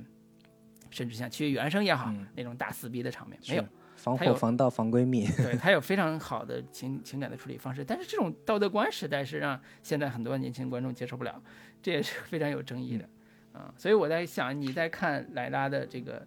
性格和她的命运的时候，有什么样的感受？我不知道，我觉得我这一类观众可能天然的就对对于。呃，莉拉这样的一个角色会非常有好感，可能也会这种呃站着说话不腰疼的这样的一个感觉啊，就是可能现实生活当中真的这样的事情发生在你身上，你多半这种朋友是要有劲的，是要这个割袍断断交的。但是我在看艺术作品的时候，我会非常被这样的一个角色所打动，嗯，就是他是一个很纯粹的人。他是一个，嗯，在某种意义上是一个相对有点理想化的一个一个角色，一个人物。这种理想化不是说这种美好的理想化的人物，他是一种他活得很纯粹，他活得非常的以自我为核心，就是我就是一个独立的个体，我嗯并不是谁的妻子，我并不因为你是我朋友，我就会当面对面临道德抉择的时候，我一定会把这个事情，这个作为我最重要的核心的一个考量。他更多的角角度是站在说，我活这一辈子，我想要得到我更完整的人生，我想要得到我更听从我内心世界的一个真实的声音，听从我内心最真实的想法这样的一个出发点。可能我未必一定那么刻意的想要伤害你，但是，嗯，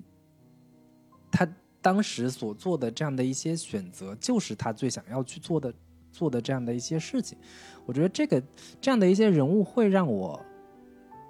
嗯，很羡慕，或或者说对于很多观众来说，嗯有时候你想做，你你会想去做某些抉择，但是我们会往往限于很多现实，呃，道德压力也好，情感压力也好，你未必敢冲，敢于去冲破这样的一些阻碍跟束缚。但是，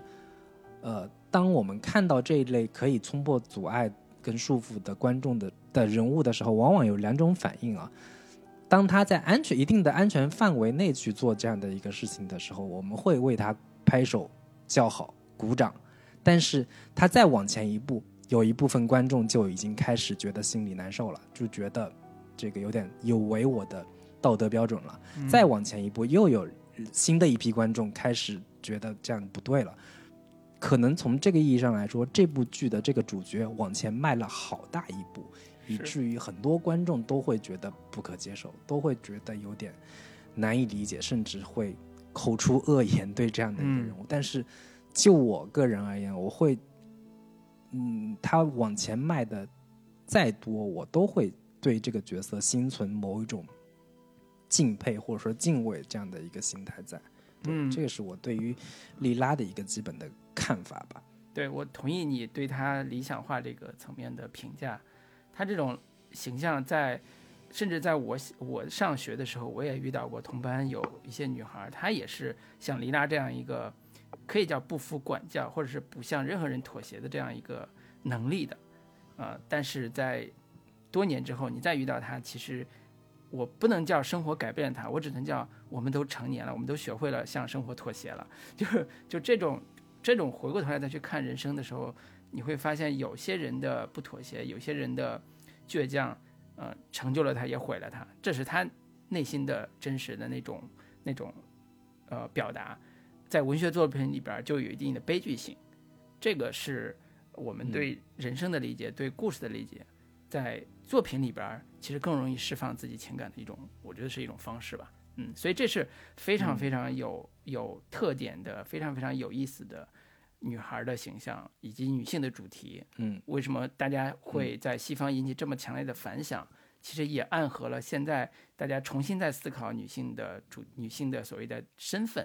女性的在家庭的所谓的功能，或者说你成为一个什么样的自己是你最重要的这个讨论，就这些都是在当下的新的呃女性思潮里边儿依然在讨论，依然在挣扎，依然在不停的在去突破的一个一个讨论的范畴。对，所以到现在为止也没有答案，其实没有一个唯一的答案，说你就必须得挑战妻子的身份，你就必须得成为一个真正的自己。我觉得这也不是未必是最好的答案，在我看来啊。是，所以，但是是但是这个好的地方就在于，他一层一层的去讲他的人生是怎么度过的。我觉得这是对很多女性观众在看的时候可能更有启发意义的地方。我觉得最后一个话题可以稍微简 简单聊一下这部剧里边的男性角角色，或者说男性形象，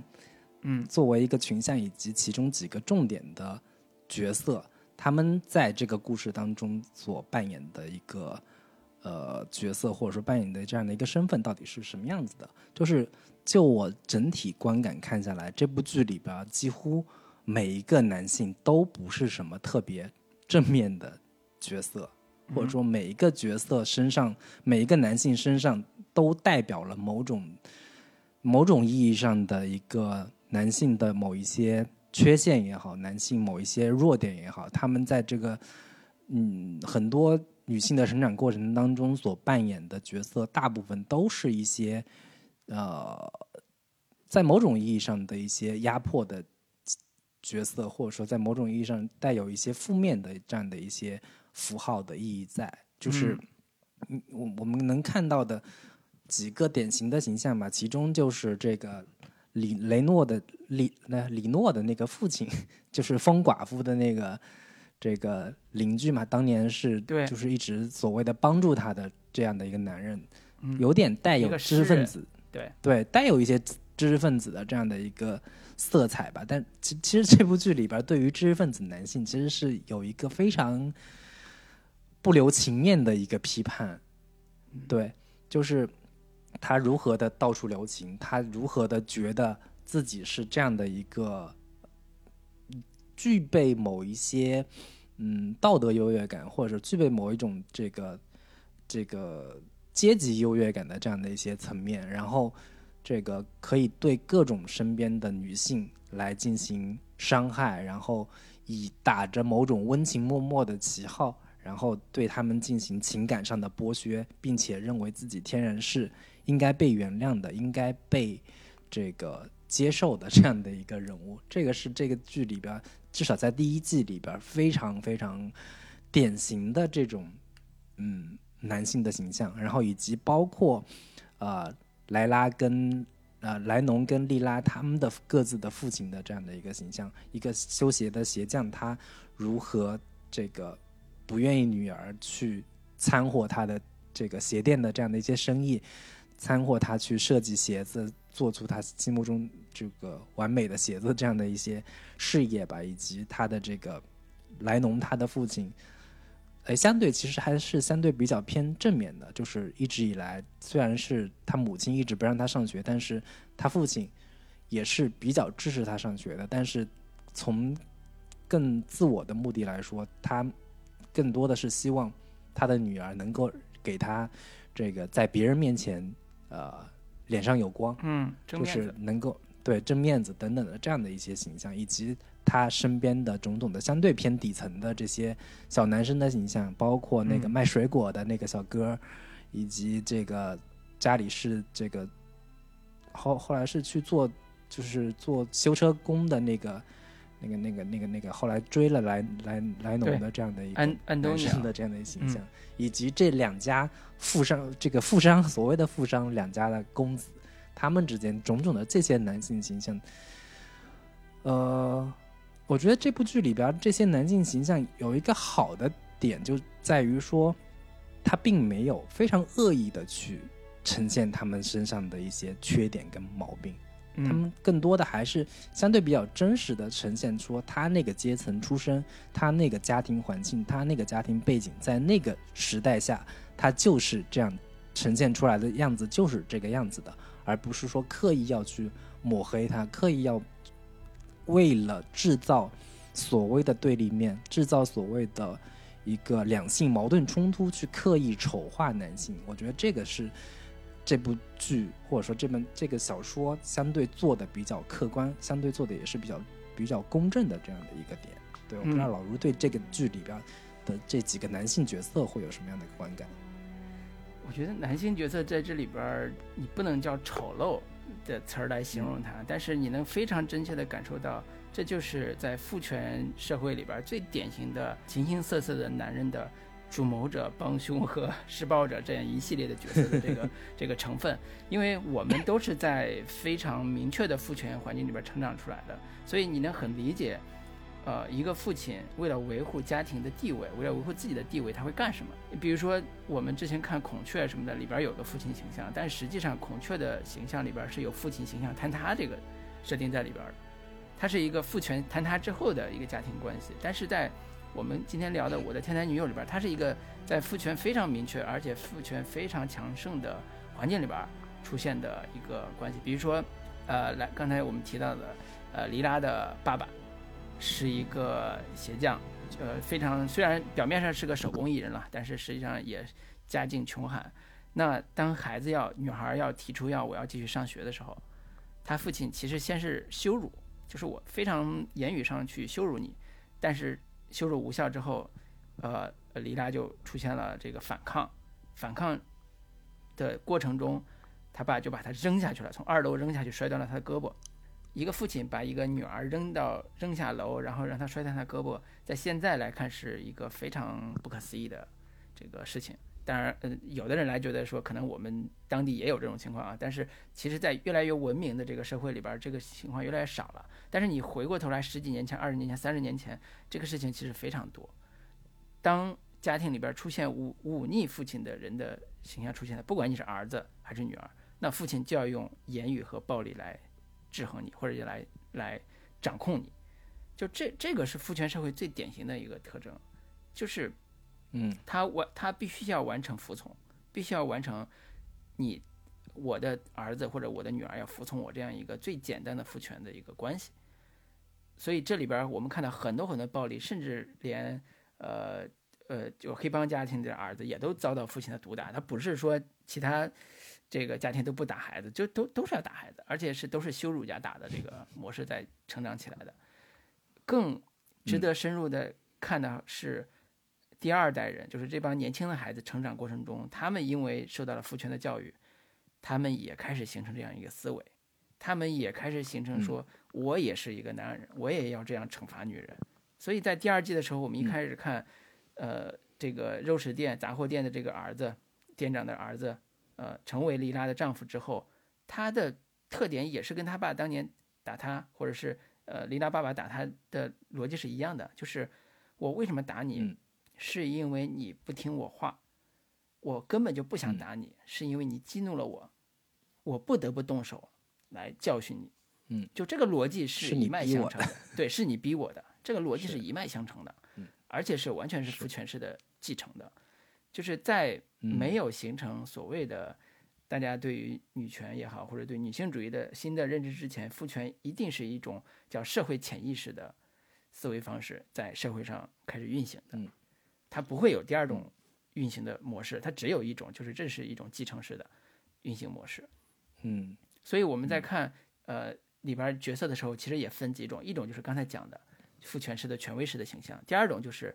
呃。像安东尼奥这样一个非常懦弱的，家里边他妈是一个疯女人，他跟那个周围伙伴，因为他也要打工嘛，周围伙伴关系也就一般。然后他跟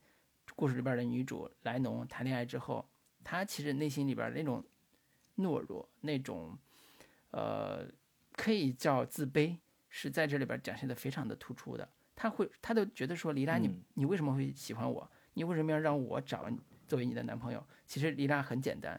呃，不是莱农，莱农很简单，就是因为丽拉有了丈夫了，刚刚嫁人，我也要有一个男人证明我不不比他差，那我就选一个像你这样看起来人畜无害的，或者是你至少不会对我怎么样的伤害的。但是我们第二对老实人，第二季我们很快看到，其实呃，莱农作为一个女孩，在性关系上要往前走的一步，要超出呃安东尼奥这个男孩的认知，她都有点害怕，她都觉得说我我我想。以未来以丈夫和妻子的名义来做这件事儿，但是莱农，但是莱农说不需要，因为我，我就想证明我不比李拉差，我就要怎么着怎么着，这这个就能反映出来，其实男孩在这里边也有一层叫出身低微、出身卑微之后形成的一种内心的恐惧，啊，越是他长大之后，他的恐惧感越强，他的失败感越强，以至于他对于尼诺，就是呃莱农喜欢的这个。呃，是人家的孩子有一种很非常强的敌意，但是他也不知道怎么去解决。嗯，就是这些都成为这里边男孩成长的一个过程。你能看到阶级，看到人性在他们身上的烙印，这些都非常的有意思。你不能说他们是呃卑鄙的，你不能说他们是丑恶的，男性都是丑恶的。你能看到他们懦弱的一面，他们被社会修理的一面，他们不堪的一面，都在这里边很真实的呈现出来了。只不过。对于观众来讲，对于女性观众来讲，没有一个能让他喜欢的男性角色是这个剧里边最最有批判性的结果，就是连尼诺这样一个长得特别帅气，然后家庭又还不错，虽然他爸是个花心的大萝卜，啊，也跟疯女人这点事儿，然后他也成为一个渣男之后，这个里边的男性架构或者男性宫殿已经坍塌了，就对女性读者来讲，已经坍塌了。那重新建立起来的是什么样的一个生活的的真面目？那那是值得观众去思考的，值得我们呃读者或者是看这个剧的人去思考的。对，这这是男性角色在我看的时候一个非常，呃，我都我都不叫同情，我都是一种呃反思式的角度去看这里边的男性角色的，因为在我看来，它里边的父权也好，卑微也好，自卑也好，都是我的不同的侧面，都是我的不同的一个侧面，只不过我不会像他们那样去用暴力的方式去解决这个问题而已。当然，我不觉得说我们完全没有用过暴力。我觉得我还是以有时候会用暴力，但是这种暴力的方式又又不太一样。比如说我稍微冷暴力，这算不算暴力？对吧？或者说用一种言语的羞辱，这算不算暴力？嗯，这些都是一个男性在自己呃时代的变化之中，自己对自己重新认知的时候一些反省也好、变化也好的的感受。嗯，我觉得老卢能从中看到自己的一个。影子，或者说从这部剧当中的一个一些男性角色来进行自我的一个反思反思的话，我觉得这其实是一个还挺难得的一个嗯视角吧，或者说很大部分男性首先对这类剧并不是那么感兴趣，以或者说当你在看这个剧的时候，未必真的能够真真切切的呃把这些人物对应到自己身上。或者说看到这些男性角色，看到这些男性角色身上所呈现的问题的时候，很多人未必觉得说这跟我有什么关系，或者说很多人都觉得哦，这只是这部剧里面影视作品当中所呈现的那些呃不堪的也好，或者说很多并不那么高大上，甚至有些猥琐的这些角色，会天然不会觉得这些人物往自己身上进行对应，但其实。我们在看这些剧的时候，或者说我们看很多所谓的女性主义色彩比较浓重的作品的时候，呃，其实作为男性到底应该看什么？到底应该如何从这些剧当中吸取到，嗯，能对自己有所借鉴也好，能对自己有所这个影响的一些东西？其实一方面是更多的去理解女性到底。他们在成长过程当中所经历的事情，以及他的一个内心成长变化过程到底是什么样子的？另一方面，其实就是从这些男性身上找到可以让自己引以为戒的、引以为戒的地方吧。对我觉得这个可能是看这些作品当看这些作品的时候的一个很很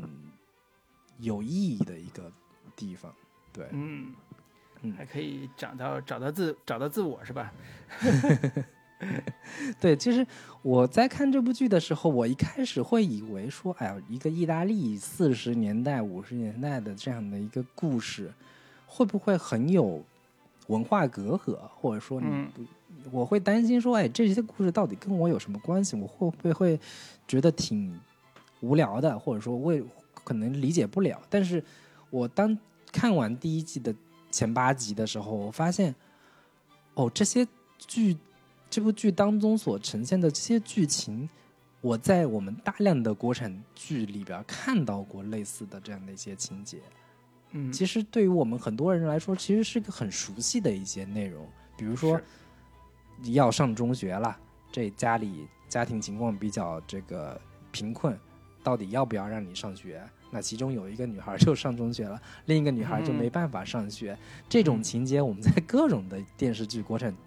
剧里边看到过类似的情节，甚至说为了让你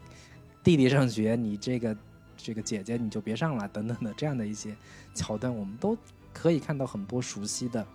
这样的一些桥段，以及是说哦，你两个小伙伴当其中一个上学了，另一个就去工厂里面做工了。然后从此之后，两个人似乎就天然的形成了两种不同的阶级，人生的命运开始走向了分化。这样的一些情节，我们也在各种的国产剧里面看到过类似的很多桥段。是，更别说后面说，哎呀，这个我我的男朋友，我的男朋友跟我的闺蜜好上了等等的，这个我们之前讨论过的这些情节，我们也在大量的国产剧里面看过，看到过类似的一些桥段。以及是说当这个小区社区形成了，当社会发展之后形成了不同的阶层，形成了不同的阶级，当有的人先富起来了，那另一些没富起来的人，天然就被作为了底层被踩在了脚下，那没有没有搭上这班这个社会发展、经济发展的列车的人，他们的命运该何去何从？这其实是我们整个改革开放的过程当中。似乎我们更应该拍摄的内容，我们可能也应该更感同身受的这样的一些内容，但是我们似乎就好像没有出现过类似这个呃我的天才女友这样的一一一部剧，可以去呈现我们这个整个历史发展过程当中的这个变化的一些一些一些内容。对这个，其实我觉得也也还挺遗憾的。当我在看的时候，我似乎并不觉得这些内容有多么。多么新奇，多么新鲜！但是，它能呈现到这个程度，它能够把这个人物内心呈现的那么的丰富丰满，然后把社会背景以及整个的历史的一个环境呈现的那么的真实，又是我觉得哦，可能我们这些方面还真的不一定能做得到。对你这这个话题让我想起来一个呃电影，就是我们上我上大学的时候看的。呃，两千零四年的吧，叫《暖》，霍建起拍的。嗯，他呢，这个小说是根据莫言的小莫言的一个短篇改的，叫《白狗秋千架》。其实对对，其实其实讲的是一个呃呃知识分子，呃，这小说是八五年写的，应该是知识分子回到呃老家啊，山东高密啊，就是回到老家之后遇到了他的初恋，一个男的知识分子啊，回到老家之后遇到了他的初恋。对，郭晓东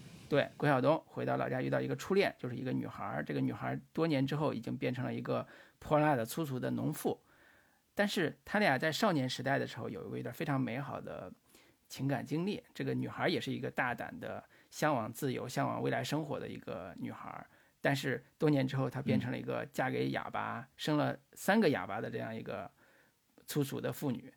呃，但是这个电影拍得很唯美又悲情了！我在我经常有时候那段时间看小说，经常会有一个特别明显的反感，就是我特别反感知识分子的这种俯视式的讲，你脱离农村之后，你又回到家乡，看到你的呃童年的同学，或者是的那种，比如说初恋这种，以一种俯视的角度去讲他的生活如何的底层，然后你的内心的这种。苦难意识或者是赎罪意识开始泛起的时候，这种这种悲悯，就是我我那时候特别讨厌这种视角，我不知道为什么那么讨厌，可能因为我出身底层啊，对，就是可能你也是知识分子，对，也有可能我也是知识分子。就是我在看我的天才女友的时候，我猛然间我会觉得说，这个作者也是一个知识分子。其实从叙叙事的角度来讲啊，他第一人称视角其实讲的就是一个知识分子的一个。呃，中年呃老年人，他就回忆起来他童年时代所有六十年经过的这个跟他友谊的这样一个，呃，比他阶层要低一点的这个女性，他们之间的故事。那在讲这故事的时候，我其实很少看到所谓的知识分子式的俯视式的视角，去去观赏、去去评价这个女女性。相反，他可能有仰视或者是呼应的对视的关系去交代这样一个互动的过程。那这里边就有一个，呃，就像你刚才讲，我们自己在写这类故事的时候，会遇到一个困境，就是你的话语权掌握在谁手上？谁的手上？其实大部分都掌握在知识分子，就是握笔的那个人手上。你不不不难会选择一种叫知识改变命运，或者叫性格改变命运的方式去看待那些，呃，现在社会阶层不如你的人，他的命运是如何下滑的，或者如何卑贱的，然后再完成一个。所谓的叙事逻辑，它甚至可能深度还达不到，呃，鲁迅先生写《少年闰土》的那种冲击感。就是我是一个多年之后，我是一个少爷，对吧？我是一个老爷，然后闰土就变成了那样一个木讷的中年人，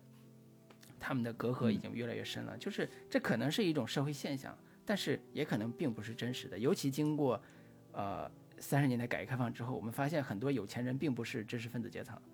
他可能是暴发户，嗯可能是。啊，比你会学习不如你的那些同学，对吧？就是这些 更复杂的、更多元的这种关系，被知识分子写写出故事之后，因为他带了某种呃视角，所以变得特别的不对等了。特别不对等了。就是这也是一个我突然想到的一个，我我在看类似题材、类似故事的时候一种感受。我们在看很多的真正能体现呃女性命运的，一般都会写成一个女人的史诗这种故事，或者叫呃《长恨歌》这样的故事，就是它有时候会更偏向家族命运，对，更偏向家族命运，甚至说。在家族命运之外再往前走一层是个体命运，但是这种个体可能没有那么的悲惨啊。城市里边女孩，然后向往更好的生活，类似这种，就是她有时候会处呃脱离到某种底层关系。对，所以这这个呃复杂的又又又跟文学有扯上边儿的一种话题，可能嗯我们在后边如果有遇到类似题材的话，可以再延伸多聊一聊。嗯，但是对比来看，我的天才女友的这种普世性的。呃，表达不管是贫穷、暴力、女性成长，呃，其实，嗯，作为养分来讲，我觉得还是挺挺有价值的，在文学这个层面上，以及通过女性命运，同时还能展开说，呃，阶级矛盾、阶级问题，以及整个的历史背景，我觉得这个是，就是不包括第二季的时候也会涉及到说，六八年这个五月风暴，这个莱农他在。这个过程当中，体验到了 整个历史的风起云涌，以及利拉她参与到工人工人革命、工人运动这样的一些事情当中去，能够把这个女性命运这样的一个相对会显得在一般看来会显得比较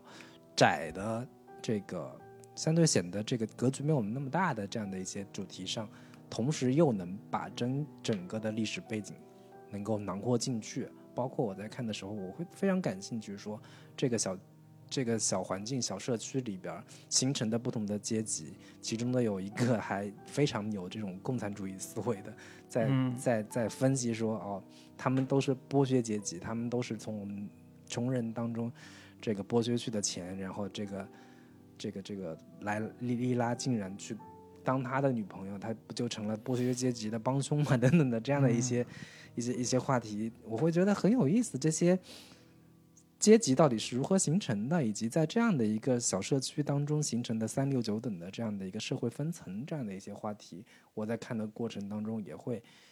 也会让我觉得，它比仅仅只是讲两个女孩之间的这样的一些友谊的故事要更丰富，也要更多元。对的。那我觉得有感兴趣的可以把剧看，因为剧只能讲到现在讲到第二本嘛，一共四本。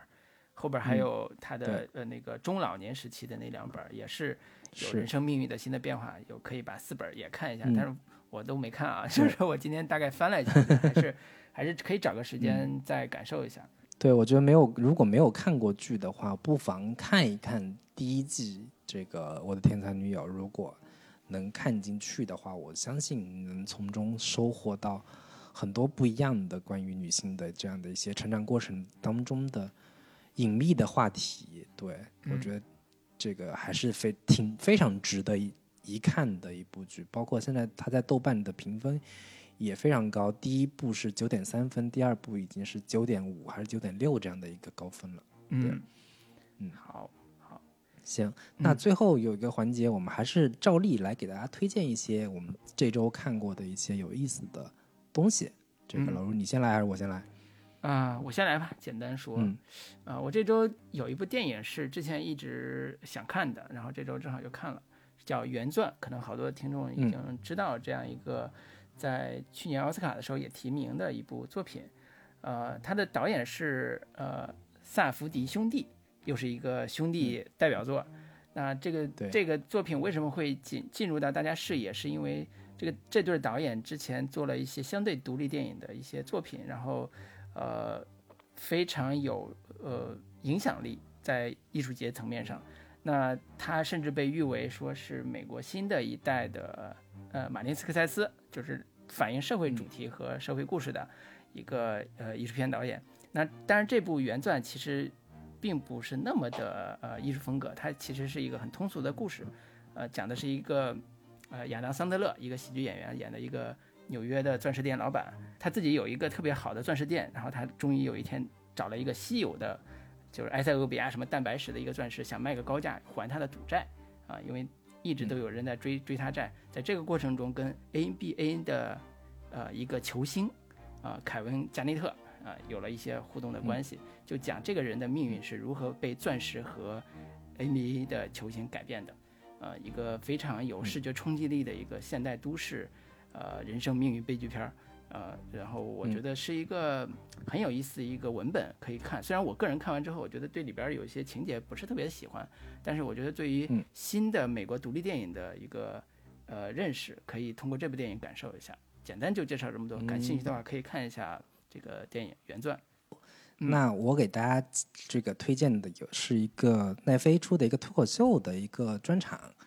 是那个脱口秀的演员叫钱信一，他那个脱口秀专场的名字叫《亚洲笑星闹美国》，是奈飞这二零一九年底出的一个一个小时长短的这样的一个脱口秀专场。然后这个钱信一是一个。亚洲人，然后出生在马来西亚，然后他是 Daily Show 的一个记者，然后之前在《摘金奇缘》里边他也出演过一个小的角色，然后他这场脱口秀我当时看的时候，我觉得非常有意思的就是，他是站在一个亚洲人，他跟中国，嗯，他有某部分中国的元素，然后他有里面有很多讲到中国的这样的一些话题，我当时看的时候乐的，就是看的非常非常有意思，他是他他。当时说到说啊，我们中国人实在是太爱钱了，就是中国人是全世界最爱钱的一个民族。他说我们竟然还有一个专门的神是管钱的，叫财神爷。然后说那个我们每年新年的时候跟人这个打招呼过年的时候，我们不是说 Merry Christmas，我们说的是啊，我们不是说 Happy New Year，我们说的是恭喜发财。你知道恭喜发财是什么意思吗？是 I hope you get rich。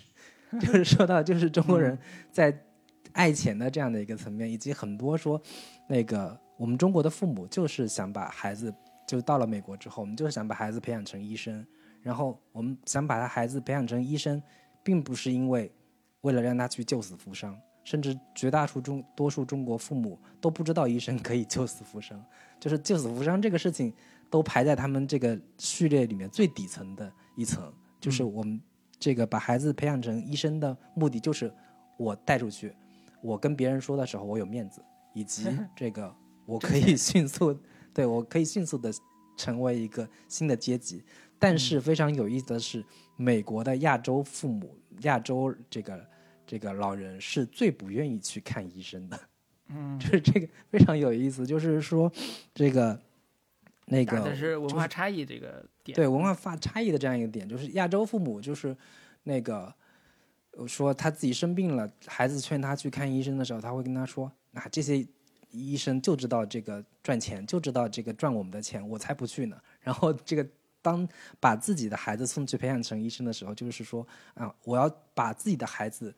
变成医生，去死命的赚别人的钱，但是这些医生。这个绝对不可能去赚我的钱，就死也不可能把钱花给那些医生。就是这些很有意思的关于这种亚洲文化的这些点，包括他在讲说啊，到了这个亚洲，那个啊，到了美国，黑人跟白人之间的矛盾那么的这个激烈，但是我们黄种人，我们亚洲人。其实是非常重要的一股力量，因为我们是客观公正的第三方。当你们两个之间有矛盾的时候，我我们亚洲人可以从第三者的角度，可以给出你们非常客观公正的一个评判，因为我们根本不在乎你们黄种人，不在乎你们白人和黑人。对，所以就是正因为我们根本不在乎你们，所以我们可以非常客观、理性、公正的来给你们做出评判等等的吧。你其实说到。这个亚洲人，我们应该有一位亚洲总统。只要有一位 亚洲总总统的话，你们黑人的白人之间的矛盾就这个可以减缓了。然后是说，你们这个黑人也会给我们投票，你们白人也会投票，印度人也会给我们投票，等等的，就讲到很多非常有意思的亚洲视角的这样的一个人去观察美国社会以及这个亚洲社会，他们之间会有很多非常我们可能。很多黑人也没有想到，白人也没有没有去想过的一些问题，包括亚洲人也很少会从这个角度去切入去思考这些问题。我觉得看这个这个脱口秀还是我近年来看到的非常好玩的一个这个